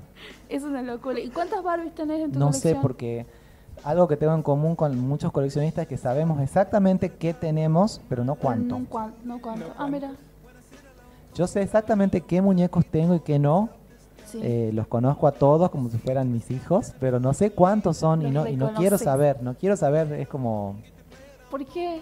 No sé, es como casi un- una, una cábala sería o, o una superstición, pero vos a ver que, que a cualquier coleccionista que vos le preguntes, te va a decir un número estimativo porque lo pones ante, la, ante las cuerdas para que te lo diga, pero nadie sabe exactamente cuánto tiene. No nos No. gusta saber. Yo, eh, yo con Martín, eh, yo a Martín le di una Barbie que yo tenía. Y me acuerdo que esa Barbie, que, que yo le estaba contando a los chicos, esa Barbie yo la tuve que pagar moneda por moneda, porque la primera Barbie que a mí me regalaron, la destruí, porque yo decía, la voy a romper y me van a comprar otra. Entonces mi madre dijo, no querida, vos quieres una Barbie, la vas a comprar vos. Y yo quería esa, la Barbie gimnasta, porque es la primera Barbie que yo había visto que, que venía con muchísimas cosas. Venía con su bolso, venía con toalla, venía con la medalla, venía con, con pesas, con todo, era impresionante. Entonces mi mamá me dijo, vos querés otra Barbie, te la vas a comprar. Hasta el día del niño que, que yo pude juntar, este, era como yo iba todos los días a Perdón, ¿te comprarla. compraste tu propio regalo del Día del Niño? Sí, ¿Hasta el día del niño qué pasó? no. La cosa es que, la cosa es que cuando me acuerdo que yo le mostré a Martín y yo le dije, yo tengo esta muñeca y la verdad que yo la tenía ahí. Y, y Martín, yo creo primero que Martín me dijo, bueno, dice, pensalo y decime cuánto, cuánto me vas a venderle. Yo dije, la verdad, sinceramente, yo no la podía vender. Yo no la podía vender porque la, para mí no Era tenía como precio. vender una hija. Claro, no tenía precio, no tenía precio. Pero esa más muñeca. importante. No tenía precio esa muñeca. Yo creo que lo único que le dijo, mira Martín, está un poquito roto el, la ropita, pero porque me la rompió mi prima, me acuerdo. Pero yo se la regalé porque yo sabía que de todas las personas que yo conocía, esa muñeca iba a estar en las mejores condiciones, capaz que mejor que la que yo tenía, en donde yo la tenía. Así que yo dije, no, yo no la puedo vender, yo no la puedo vender. Así que yo se la di a Martín, es como, yo sé que ella está bien, está bien en donde está, tiene amiguitos, no está Era sola. como Andy el final de Toy Story 3. Te juro, te juro, para mí- Era la chiquita. Claro, bueno, bueno la nena, porque así, así lo pensé. ¿Y esa nueva Barbie que te dio Noelia, ya tiene su Ken o tenés que buscarle un Ken? No, en realidad ya eh, con el tema de las parejas ya paré hace rato. Porque si no es como que... No, claro, era, era como la chilindrina cuando se corta el pelo de un lado y del otro y siempre le queda desparejo. Eh, en- con el ¿Y va a temita entrar a una casa nueva después? Claro, sí, no, y paré hace rato. Y, y también es como que trato de... eh, nos- nosotros somos coleccionistas gasoleros, no, no, no somos esa gente que va y pone 10 mil pesos y se compra Claro. la...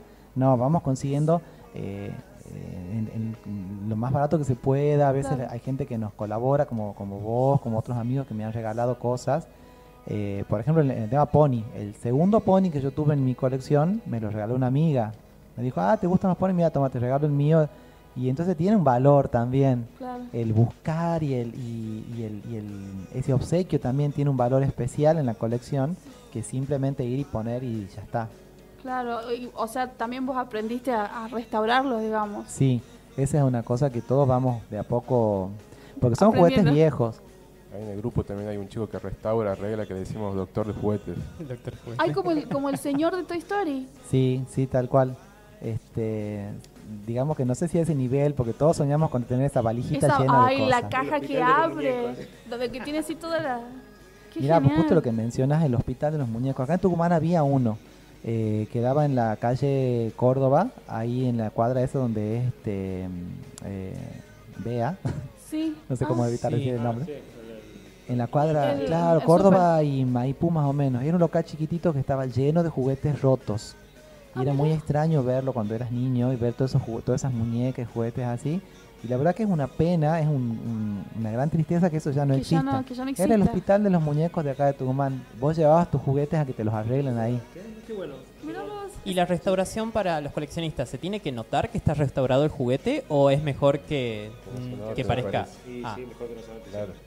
Y si podés evitarlo, mejor. O sea, si el juguete se la banca así como está, con, con algunas mm, con unas pe- pequeñas roturas, qué sé yo, lo dejamos así.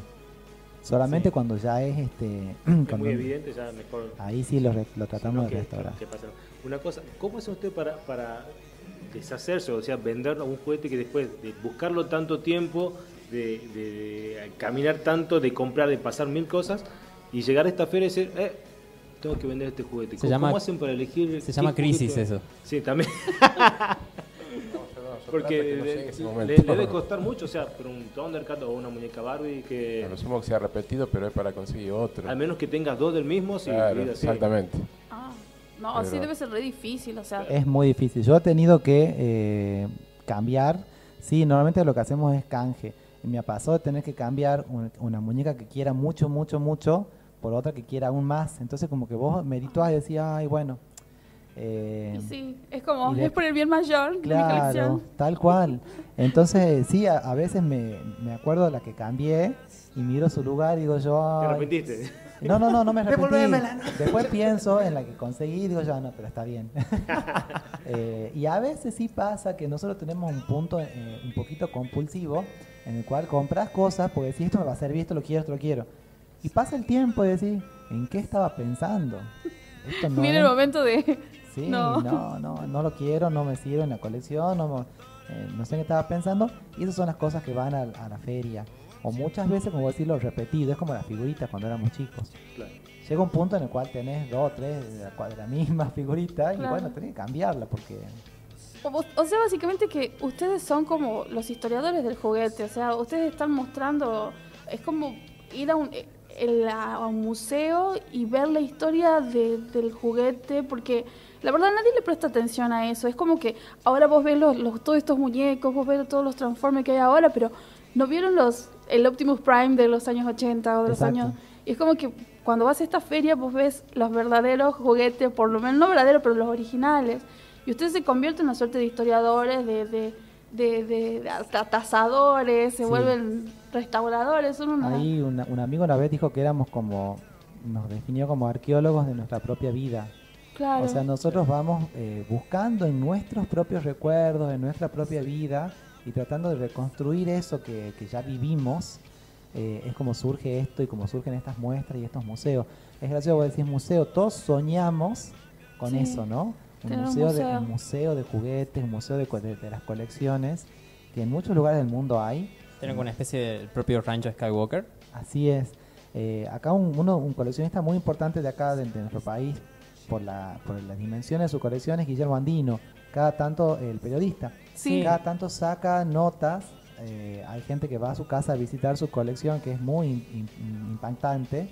Eh, y el otro día contaba en una nota que cuando se, cuando se fue con su, con su familia a, a construir su casa, lo primero que le dijo a su señora es, pero guarda que tiene que haber un, un- un lugar especial para mi colección. O sea, como un pequeño museo. Claro, un- claro, sí, sí.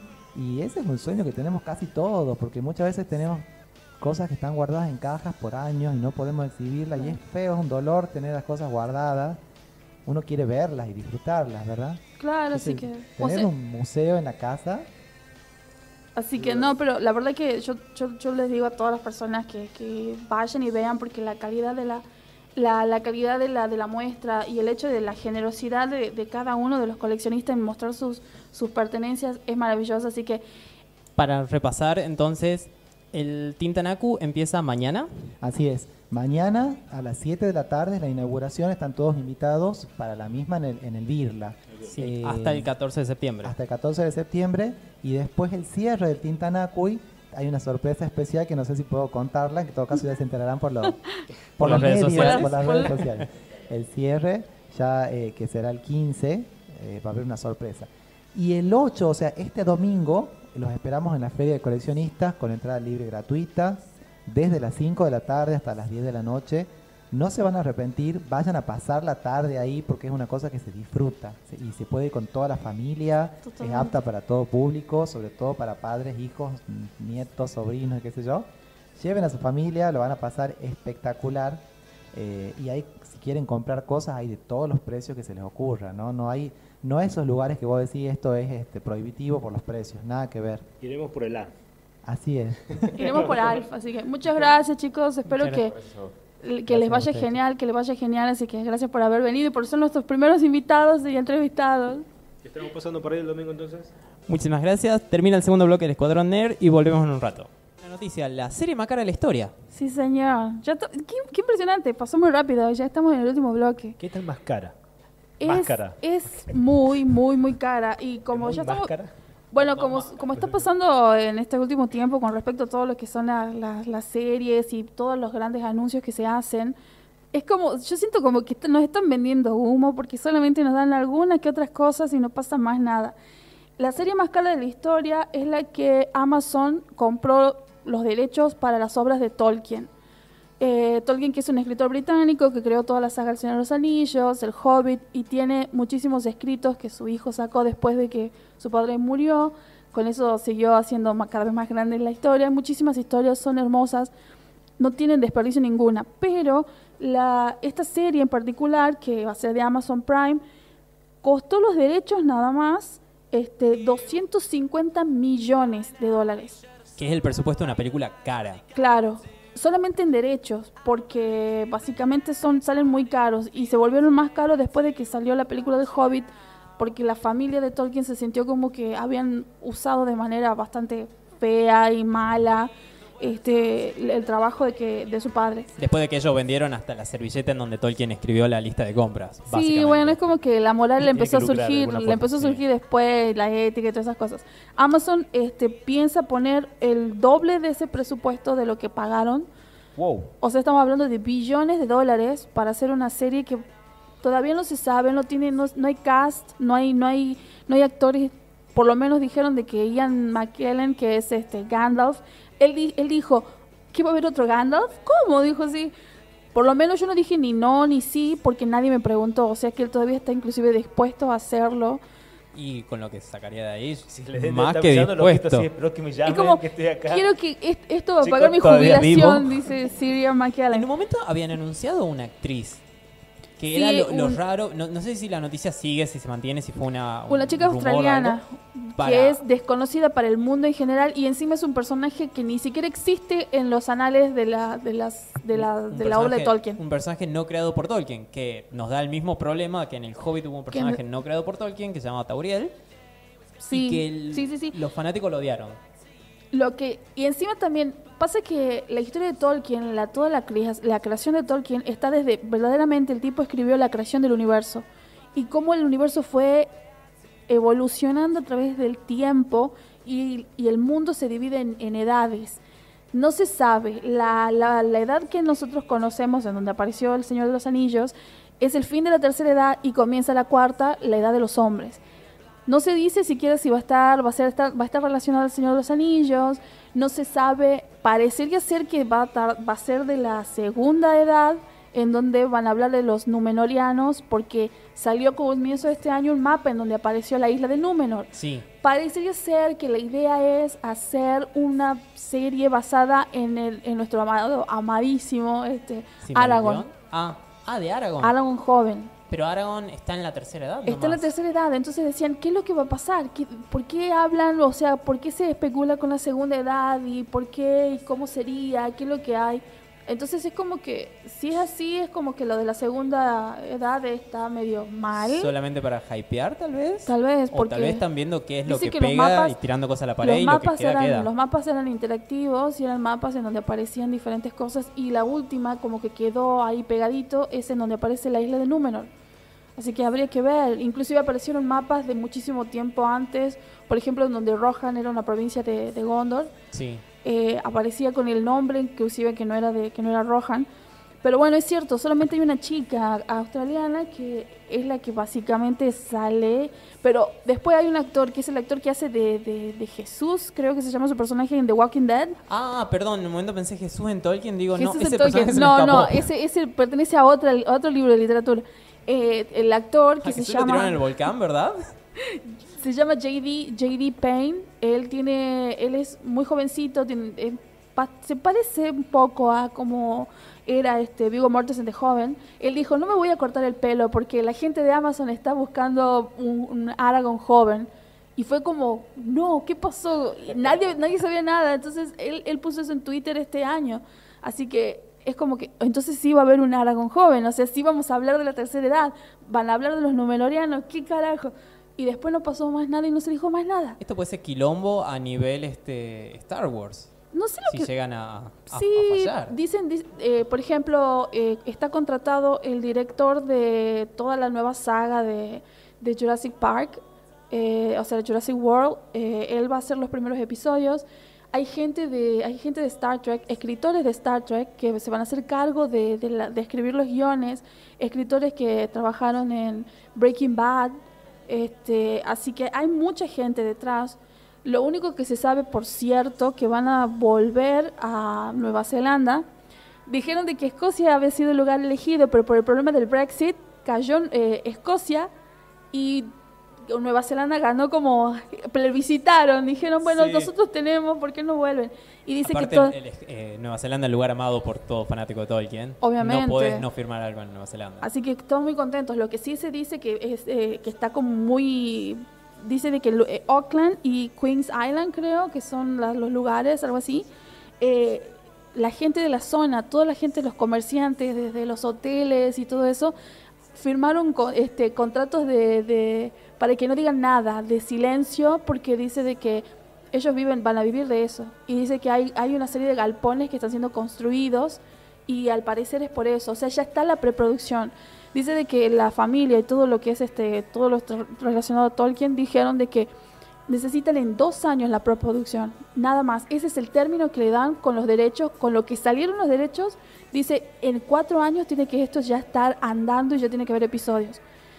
Ya creo que ya firmaron, yo creo que va un año y medio, una cosa así.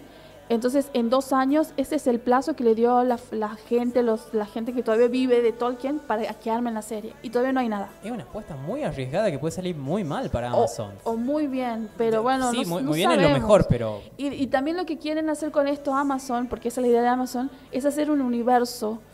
Así que quieren hacer varias cosas. ah, el universo de J.R. Tolkien. Sí, así como lo hicieron con el universo de Marvel, es como que ellos quieren capitalizar eso también en el universo de Tolkien. Así que no sabemos. Está, la verdad que a mí sí me molesta porque en un momento están así como de series que vos decís, ah, sale tal serie y al año siguiente sale. Es como que nos dijeron, ah, bueno, tal vez no tiene mal acostumbrado. Marvel dijo, en tal fecha sale tal película y así fue. Entonces ahora es como que ya dijeron que salía la serie, ahora no sale. Como que todavía no sale, no pasa nada, no hay nada. Así que bueno, hay que, ver- hay que esperar.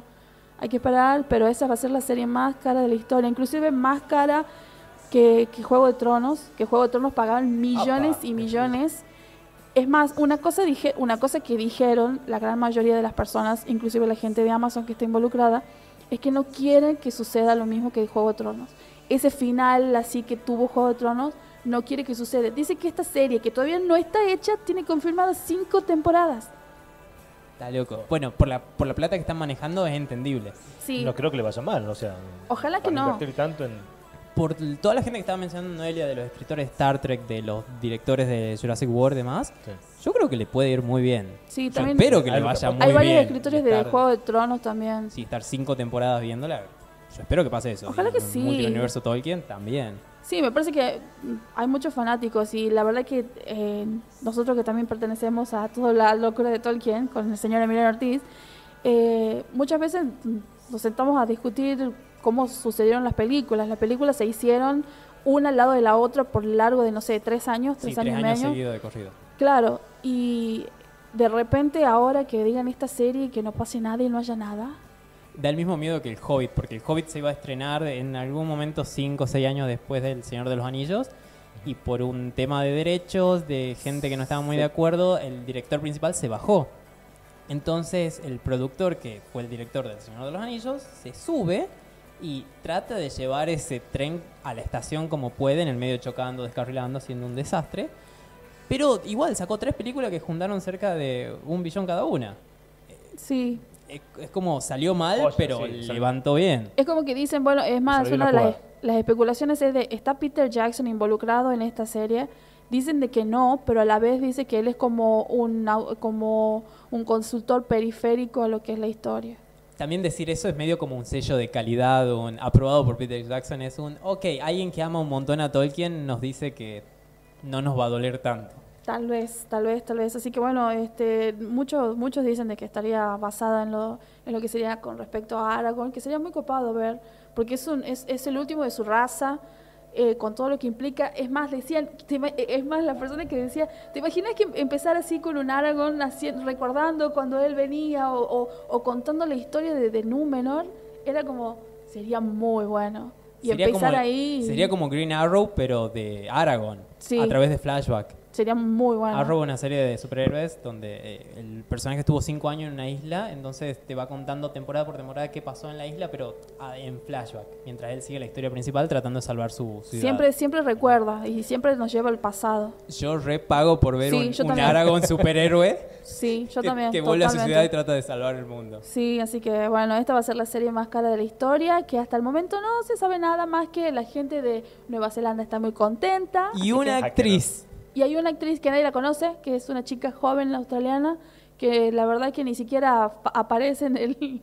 Ahí aparece como... Creo que IMDB no, no tiene foto. No, creo. creo que no, creo que no. Y la única que circula es porque, no sé, debe haber sacado su madre algún día, en algún momento, así como, ah, foto. su cumple de 15. Sonreí. Claro, por un personaje que ni siquiera existe en, en el universo Tolkien. Sí.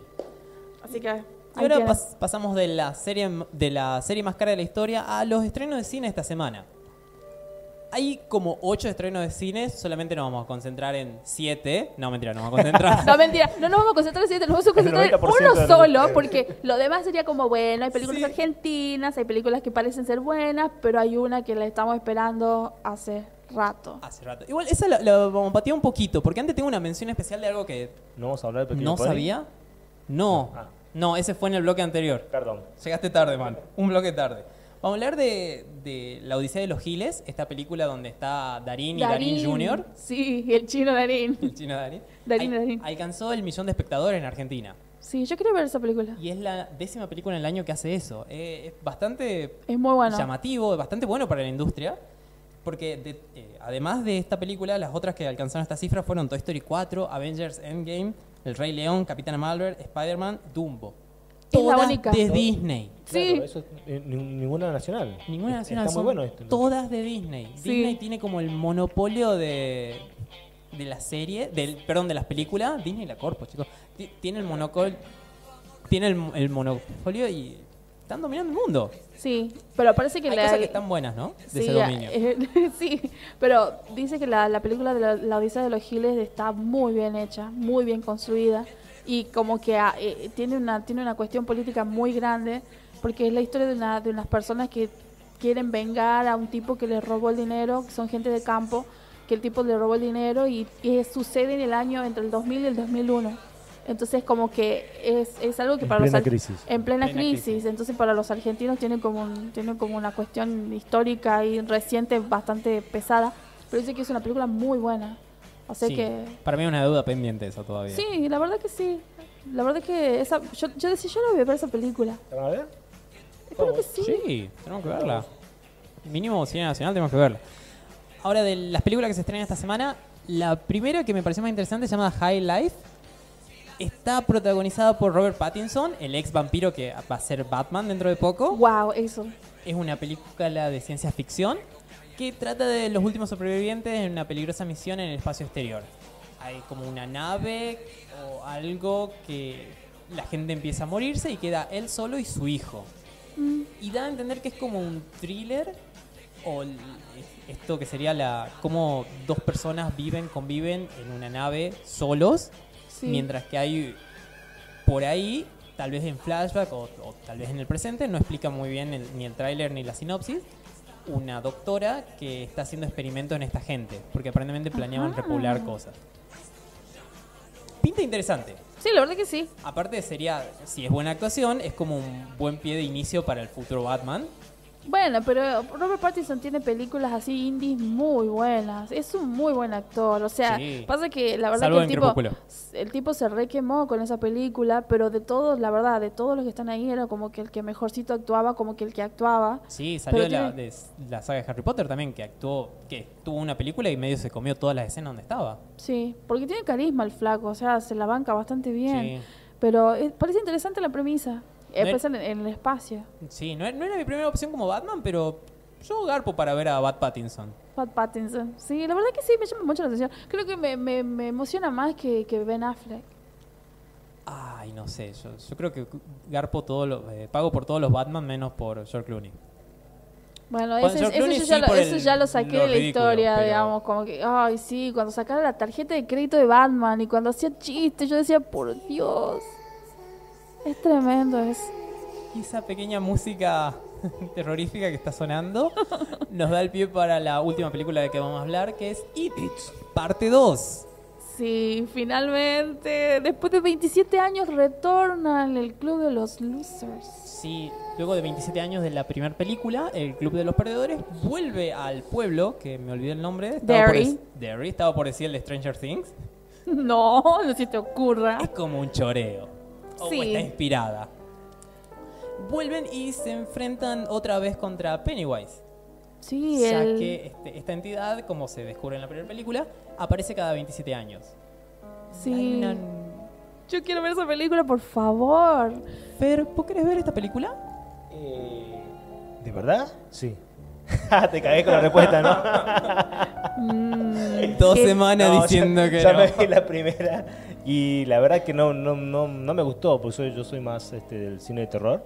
Sí. Y no, es, no es suficientemente de terror para él, por favor. Hay una chica que me pateó la silla mientras lloraba en el cine. Ay, ¿Cómo que no es terror favor. eso? Yo No grité en un yo. momento en el cine. ¿Cómo Sí. que no es terror eso? Y yo Bueno, dije, también, yo fui a la, a la tarde, estaban todos los chicos ahí jugando con los pochoclos y esas cosas, y me pareció de terror estar con los chicos ahí. Así que, Sí, no, son terribles. sí, no, te, te interrumpen. te- a- sí, pero no había tantos niños en, esa, en ese estreno. Hay uno que pierde una manito. Ay, sí, ¿En el Georgie. cine? En, en la peli. Ojalá. De lo que me perdí, por favor. No, bueno, pero eh, después de 27 años retorna al club para saber, este, porque supuestamente ellos habían hecho el pacto.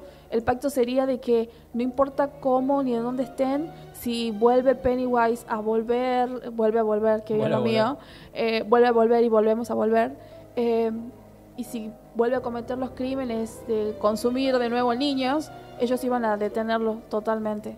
Pero parece, yo estuve leyendo muchas críticas y dicen que es una película que está muy bien, que hay un actor que se destaca, que es este Bill Hader, Sí. que hace de, del amiguito de Anteojitos, el que en la película se pasó puteando todo el tiempo, que fue un gran personaje. Eh, Dice que se roba todo. Sí, y se roba de otros actores como Jessica Chastain o Jen McAvoy. Sí, que, son eran los grandes. actores de peso para esta película. Grandes McAvoy hizo el profesor, ex- eh, profesor Javier en las nuevas X-Men. Y, e hizo del personaje de, de M. Night Shyamalan, que es Split, el que tenía las Las 20 múltiples pico, personalidades. 20 pico de, perso- de personalidades, el que es la bestia o la horda, la horda. Sí. Ah, y perdón, y también de Bill Skarsgård. Bill Skarsgård, Skarsgård. Que sí, ese. Bueno, él, él es el único. Lo suficientemente cercano. casi, casi. Pongamos así. digamos, puede, usted digamos, puede, vamos. po- lo- digamos así, este, como que no vaya un poquito a Suecia con ese, con esa pronunciación. No, no Así te no, llegues. Pero es el único que vuelve, es el único que retorna de la primera película. Vuelve de, vuelve el, el mismo actor para hacer el mismo personaje. Y, y, se repiten los directores, que son los hermanos Muschetti. Muschetti, Sí, perdón. Los Muschetti, sí, así que parece que va a estar muy buena. Igual yo la quiero ver, quiero concluir. Convengamos que a mí me gusta mucho Stephen King. eh, y esta es una de las mejores adaptaciones del, de... Yo vi la, la de los años 90, que, era un, que fue un especial para televisión. Dice que tiene muchas cosas que varían, pero que vale mucho la pena. Yo nunca la pude ver porque ese payaso me daba demasiado miedo. Sí, sí, Curry era bastante tenebroso. A, a mí no me daban miedo los payasos, pero ese payaso me, me aterraba. Como sonría todo el tiempo, era buena onda. Dice La de gente que, feliz. dice que y después la gente moría. Como de, Sí. no, no, acá hay algo que no funciona. Sí, así que ese es uno de los grandes estrenos de, de esta semana que la verdad yo pensé que iba a salir para octubre. No sé por qué pensé que iba a salir para octubre, pero bueno, saliendo ahora septiembre, así que ay, no veo la hora de, de ir al cine. Ah, perdón, este, estos estrenos son de esta semana, ¿no? El jueves Sí, 5, del ¿ya jueves lo dije? 5. Sí, creo que sí, sí lo dijiste. Vamos a asumir que ya lo dije. Sí, son vos el jueves sí. 5. Sí, el jueves 5. Que o- otra cosa, este para los- para Norteamérica va a salir el viernes. Para nosotros sale el jueves. Les podemos spoilear esto a todo el... Sí, porque toda la parte totalmente. Iría solamente para, para decir eso. históricamente y El porque payaso se muere al final. Sí, no sé por qué, pero Que no sabía lo que... históricamente los norteamericanos tienen los vi- días viernes. Los viernes son los estrenos para ellos, nosotros para nosotros son los jueves. Así que nosotros vamos a estar viendo antes. Pero hay, no sé por qué se dio que hay muchísima cantidad de youtubers, bloggers, este, influencers, Ah, sí. este, gente de- del medio de, de- de Estados Unidos que ya vio la película. También de, de México y otros lados. Es como Sí, hicieron no sé por mucha qué. movida con estas películas de terror. En realidad están haciendo mucha movida con todas. Con Godzilla también hicieron lo mismo y a varios youtubers los llevaron a hacer como extras. En una toma chiquita Sí. abajo, pero no Ah, importa. claro. Los movieron, hicieron que juntaron toda la gente de ellos y obviamente eso levanta la- entradas también. Sí, así que eh, ya como hay muchas críticas, algunos, este, algunos, sinceramente, algunos destruyeron la película. Fueron feroces, lo destruyeron. Así Estamos que supongo de que debe ser del Fer. futuro. Debe ser Fer, que está- nos está diciendo que está blogueando para otras personas y no para nosotros. Perdón, me descubrieron. Pero lo destruyeron la Yo película. pensé que, pensé que estaba incógnito, así no, ya sabían quién era. Pero bueno, este, sí, tenemos que ir al cine, chicos. Tenemos que el, una jueves, vez. el jueves era la... Ah, sí, porque Sí, yo... fue el estreno. Sí, el jueves al estreno. Así que tenemos que, una vez tenemos que ir los tres al cine. Fui con, fui con cada amigo de Emiliano al cine, pero no con vos. No soy amigo de él. Bueno, podemos ir. Podemos Podemos, simular. podemos, podemos simular que, que- que eso sucede. Pero sí, tenemos que ir al cine, chicos. Esto podría ser una buena película. Dale, quedamos así entonces este jueves. De una, Fer, pero vamos, ¿eh? Yo voy, posta, sí. Y vas a estar abrazando ahí la, la, La tita. cerveza. No venden cervezas todavía en los cines de acá. Eh, creo que no Eso podré sería ir. una locura. No, no, no. Eso sería Voy una a tener locura. si diarrea vendes- o algo de esas cosas. Sin cerveza no funciona, no me jodas. Sin cerveza, o menos sin cerveza, pierde la cabeza. la pantalla. Oh, eso no asusta. Claro, de repente cuando todo es silencio y en el momento más de tensión de Fer empieza a gritar así desesperadamente solo porque quiere asustar a la gente. Oh, grita mucho. Se acabó la cerveza. Homero sin cerveza pierde la cabeza. Fer sin cerveza pierde la cabeza. Y el interés por la película de terror. Así que, Sí. Así que bueno, estamos terminando el primer programa del Escuadrón Nerd. Pero antes de irnos tenemos muchos saludos y muchas gracias. En especial saludos y gracias hacia, hacia Smallville Store. que sí señor, que también nos está apoyando un montón. Sí, que Y están ubicados en la Galería Q, que queda en el Congreso Primera Cuadra, mitad de cuadra de la Casa Independencia, a mitad de cuadra de, de la... Perdón, a mitad de cuadra de la del Casa Histórica y a del mitad de cuadra de la, histórico. de, de la Plaza Independencia. Justo a mitad de cuadra. Justo a mitad de cuadra. acuerdo. No, En eh, la eh, entran y lo van a ver ahí al toque. Así que muchísimas gracias para ellos. Hay cosas hermosas como el delantal Mu- de la Mujer Maravilla que estuve usando. Solamente Digo, a vos, está solamente muy a vos, bueno. solamente Te a vos te puede gustar eso. No me, vos- bueno, menos mal que lo, lo, usaste vos. Queda, queda recopado, encima tengo pelo largo. Bueno, Fer también, pero, pero no tiene onda. Sos como Gal Gadot. Sos como Gal Gadot, pero más chiquito. así, eh, autóctono. Sí, así que bueno, el, el otro agradecimiento de mi parte a todos los chicos de acá de Polo Rock que nos hicieron el aguante, desde Edu, NASA, este Gaby también que nos, nos hizo la, la nota el sábado, así que muchísimas gracias a todos. A Luciano, a Marcos que mandó bastante WhatsApps, a Laura, a un señor que no sé el nombre, pero está agendado como Vicio Zapping. Por la duda le doy la gracia. Sí, así que muchísimas gracias a todos, así que esperamos que les haya gustado y sepan de que esto, este universo nerd siempre hay muchas noticias, así que estaremos... Síganos en nuestras redes sociales que son el Escuadrón Nerd en Facebook, el Escuadrón Nerd.pr en Instagram, arroba escuadrón, ah, perdón, arroba Nerd Escuadrón en Twitter. Y si no, ya le estamos este, invadiendo la casa de alguna manera. Sí, de alguna manera. Así que este fin de semana vamos a estar cubriendo lo que sería El comiqueño, el comiqueño el sábado. y el sábado y el domingo estaremos en, En la Feria del en la feria del Coleccionista. coleccionista y vamos a poner contenido tanto este en, en todos nuestros medios. Así que muchas gracias a todos chicos y muchas, muchas, muchas saludos nerds para todos. Hasta el próximo martes. Que la fuerza los acompañe.